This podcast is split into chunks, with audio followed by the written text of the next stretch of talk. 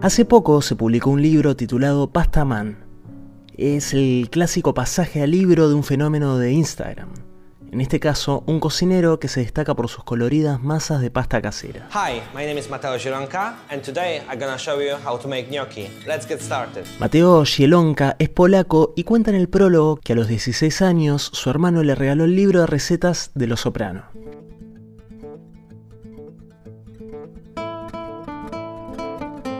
Estaba obsesionado con la serie, cuenta Shielonka, y una de las cosas que más me gustaban eran esas comidas familiares multitudinarias y bulliciosas, con enormes fuentes de comida para repartir entre los comensales apretujados alrededor de la mesa.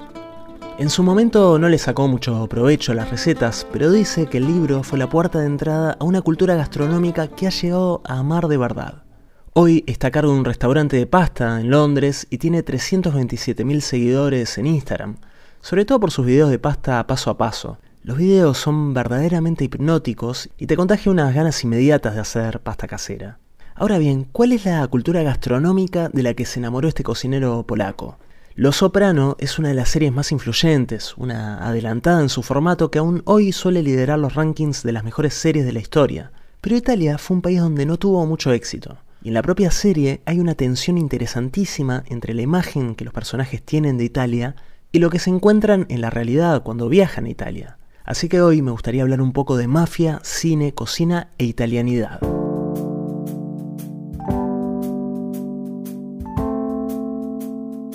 Bienvenidos a Gastropolítica, soy Maxi Guerra y este es un episodio extra presentado por TCC Vivo y su dispositivo Vivo One.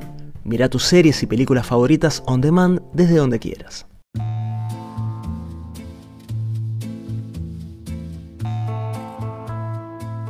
Esta canción pertenece al enorme Ennio Morricone. Es parte de la banda sonora de la película francesa El clan siciliano de 1969. Una película que, si bien contaba con esta música y con la actuación de Alain Delon, la verdad es que no dejó mucha huella en la historia del cine. Venía de alguna manera a certificar el declive del género mafioso o de gangsters. Cuando irrumpió en escena una novela titulada El Padrino, los estudios de Hollywood veían su adaptación al cine como una jugada arriesgosa. A 50 años del lanzamiento de la película de Francis Ford Coppola, cuesta pensar en que alguien haya dudado de su potencial, pero me parece interesante repasar algunos aspectos que acompañaron el nacimiento de esta película. Arranquemos por la novela. Mario Puzo escribió El Padrino por necesidad.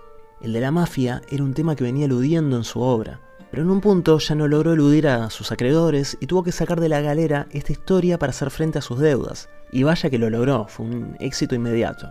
Además de despertar el interés de los estudios de cine, un interés cauto, como decía, no era un momento en que las películas sobre la mafia estuvieran en boga, también despertó un interés peligroso, el de la mafia. Joe Colombo, jefe de una de las cinco familias de Nueva York, hizo lo posible por detener el rodaje del padrino. Aparte de sus actividades mafiosas, era el fundador de la Liga Italoamericana de los Derechos Civiles, que luchaba contra la discriminación a los italianos en Estados Unidos y los estereotipos que asociaban a este pueblo a mafiosos como, bueno, el propio Joe Colombo.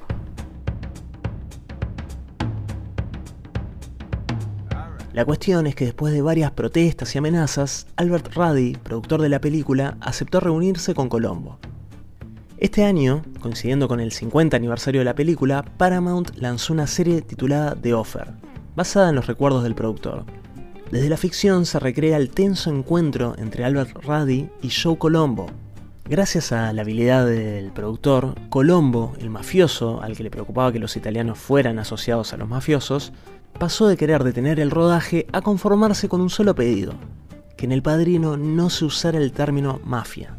Una vez que Ruddy le garantizó esto, y no era difícil, solo apareció una vez en el guion, la mafia le dio carta libre para rodar El Padrino.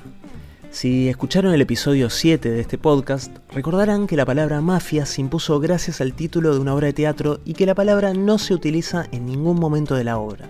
Así que había un precedente de bastante peso. Si se comparan las escenas del libro con las de la película, o películas, ya que la de Coppola es una trilogía, el salto culinario es notable. A través del guion que escribieron juntos Puzzo y Coppola, la comida se vuelve un personaje más. Esta relación no es algo llamativo a priori, la comida tiene un peso importante en la actividad y la simbología mafiosa. La idea de Coppola, desde el principio, fue que esta era sobre todo una película sobre los lazos familiares, más allá de una película sobre mafiosos o gángster. Y una familia italoamericana, como bien lo sabían Coppola y Puzzo, forja sus lazos en la mesa. Hay una serie de escenas en un momento clave de la película en la que se resume muy bien esto. Está de más decir que en este episodio van a haber un montón de spoilers. Acaban de atentar contra Vito Corleone, el padrino. Tras oponerse a ingresar en el tráfico de drogas, sus rivales lo acribillan a balazos en la calle, rodeado de puestos de frutas. A lo largo de la película hay muchas naranjas, guiño al origen cítrico de la mafia que ya exploramos en aquel capítulo. No se sabe si va a sobrevivir y la familia está en situación de emergencia. Naturalmente el que queda a cargo es Sonny, el impetuoso primogénito interpretado por James Caan. Pero cada vez está más cerca Michael, al Pacino, al que siempre le buscaron el camino respetable, ser el Corleone educado que llegara al poder por la vía legal, como senador o incluso presidente. El Padrino 1 es, sobre todo, el viaje trágico de Michael del exterior legal al interior criminal de la familia. Decía que en pocos minutos se dan algunas escenas claves con gran peso de los detalles culinarios. Primero, un mensaje en clave siciliana. Un chaleco antibalas y dos enormes pescados adentro. Luca Brasi duerme con los peces. En la siguiente escena, el caporrégime Peter Clemenza sale de su casa y la esposa le recuerda un encargo. No olvides los canoli. El canolo, canoli es el plural, es uno de los postres sicilianos por excelencia. Masa con forma de tubo frita y rellena de ricota. Clemenza va con dos acompañantes. Uno de ellos es Paul, el guardaespaldas que traicionó al padrino. Lo ejecutan en las afueras de Nueva York, pero tienen que dejar el cuerpo a la vista como señal para el clan rival. Después de que su secuaz lo matara, Clemenza deja su frase inmortal.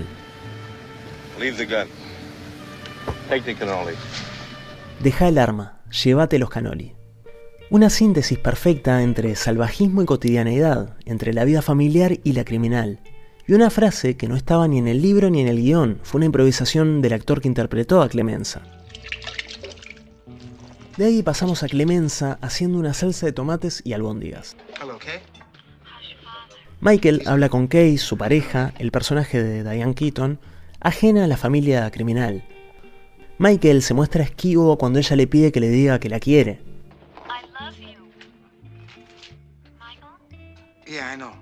Clemenza lo jode con eso, diciéndole que le tiene que decir que la quiere.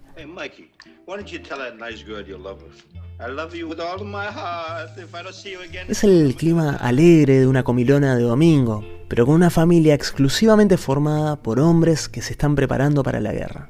Clemenza cocina para la familia, con Michael como aprendiz. Le explica paso a paso cómo hacer la salsa, tal como dentro de unas escenas le va a explicar cómo disparar el arma que sellaría su destino dentro de la familia.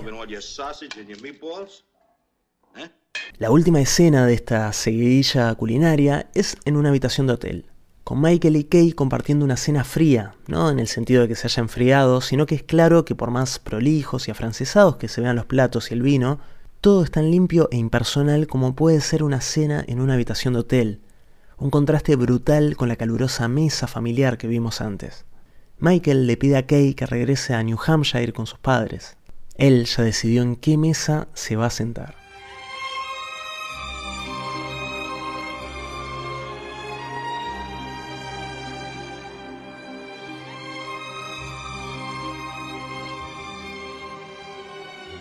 A pesar del rechazo inicial de la mafia local, El Padrino sería una obra venerada por las mafias estadounidenses e italianas, no por su realismo, sino por lo contrario, la estilización de la vida mafiosa. Varias décadas después, una serie jugaría con ese mito y lo haría también cargada de comida.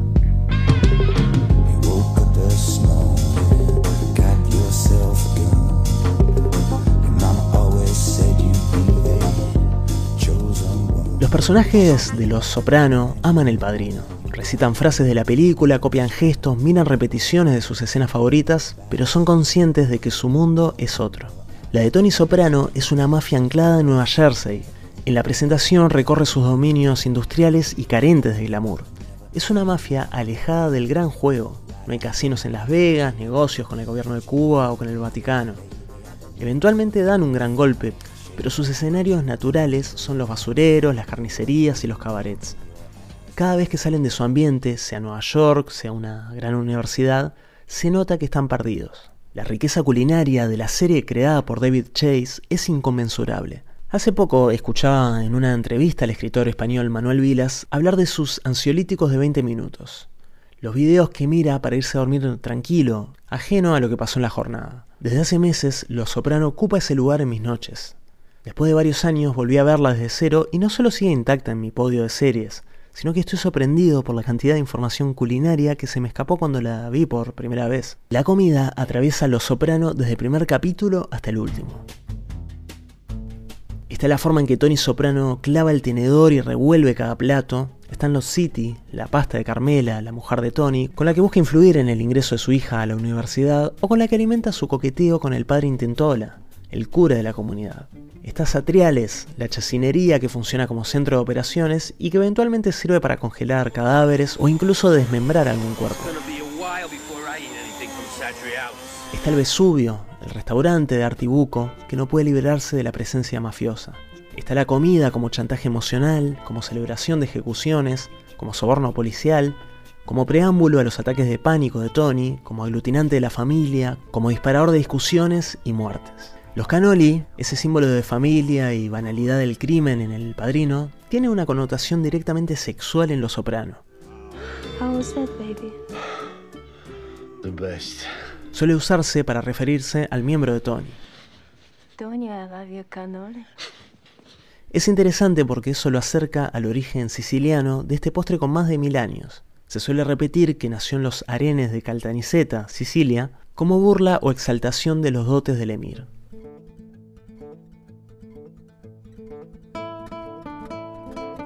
De todo ese tejido culinario que alimenta la serie episodio tras episodio, hay dos momentos que dicen mucho sobre la relación de los personajes con la italianidad, o italicidad, si le damos un poco más fino. Desde hace un tiempo se está tratando de hacer la distinción entre el término italianidad, que habla de la identidad de los italianos en Italia, e italicidad, que comprende a los italianos en el exterior y a los descendientes de estos, algo así como los Nikkei en el caso japonés. Vuelvo a las escenas donde esto está en juego. El protagonista de ambas no es Tony Soprano, sino uno de sus subordinados, Poli Gualtieri. En el segundo episodio de la serie, Poli y Pussy Bonpensiero, otro soldado de Tony, van a buscar información sobre un empleado de una cafetería tipo Starbucks. Cada segundo que pasa ahí adentro, Polly se indigna más con todo lo que se vende en la cafetería. Mientras esperan su café, acodado en la barra, dice... ¿Cómo nos perdimos esto los italianos? Espresso, cappuccino, lo inventamos nosotros y estos soretes enriquecen. No es un tema de dinero, es orgullo. Un apunte interesante es que Howard Schultz, el CEO de Starbucks, era alguien ajeno al mundo del café hasta que en un viaje a Milán se enamoró de las cafeterías italianas y abrió una llamada Il Giornale. Luego compraría Starbucks y lo haría un fenómeno global, entre otras cosas con palabras que sonaban italianas, pero no lo eran como Frappuccino. Italia se la resistió enormemente a Starbucks. Le tomó 47 años abrir su primer local en el país que supuestamente tomó como modelo de la cultura cafetera. Bien, volvamos a Poli, que sigue indignado y ataca a los dueños de este falso Starbucks. Toda nuestra comida, pizza, calzones, mozzarella, aceite de oliva, estos imbéciles no tienen nada. Comían porquerías antes de darles nuestras recetas. Pero esto es lo peor, esta porquería del expreso. Pussy, su secuaz, consigue los datos que vinieron a buscar, pero antes de irse, Polly hace justicia a su modo. Se roba una cafetera a Vialetti. Lo interesante es cuando este guardián de la italianidad se enfrenta a la Italia real. Polly, de alguna manera, resume a todos los personajes de la serie que viven evocando Italia en la mesa, en sus expresiones, en su conducta, pero una vez que llega a Nápoles se encuentra completamente fuera de lugar. En la mesa es donde todo esto se hace claro. Tony negocia con los capos, enfrentándose a una organización con jerarquías distintas a las que esperaba. Un capo senil, una mujer a cargo, negociadores intermedios en los que no confía. A Polly, que está a su lado, solo le preocupa la comida, que no lo convence o que incluso le da asco, sobre todo cuando le dan pasta con tinta de calamar. La mira con desprecio y le pide al mozo que le traiga macarrones con salsa de tomate. Can I just get some macaroni and gravy? Ma che cos'è questo gravy? Enfrentado a la comida napolitana real, se refugia en la versión segura italoamericana, Gravy, gravy, tomato sauce. lo cual genera desprecio en el mozo y en los otros mafiosos napolitanos que, aprovechando que Poli obviamente no habla el idioma, comentan, y pensamos que los alemanes eran unos pedazos de mierda sin clase. No hay duda que la italiana es una de las cocinas que mejor ha viajado en el mundo, en parte por la gran migración, pero también por la simpleza y economía de sus platos y por la facilidad con que acepta variaciones. Sobre una base de ingredientes italianos, pasta seca, queso parmesano, salsa de tomate, aceite de oliva, lo italiano se puede replicar en todo el mundo con sus variaciones locales. Hay restaurantes italianos o basados en platos italianos en todas las grandes ciudades del mundo. La comida italoamericana de los soprano no es la misma que la comida de los descendientes de italianos en Uruguay, y ambas son diferentes a la comida italiana, que es a su vez una complejísima sumatoria de cocinas regionales. Es un lenguaje a la vez común y distinto. No deja de ser sorprendente que cualquier domingo podamos sentir que conectamos con nuestra raíz italiana haciendo una receta de lasaña que sacamos del Instagram de un polaco que desde Londres hace los platos que soñaba cuando miraba una serie de mafiosos de Nueva Jersey. Gastropolítica es una serie de Maxi Guerra para Funga, ecosistema de contenidos.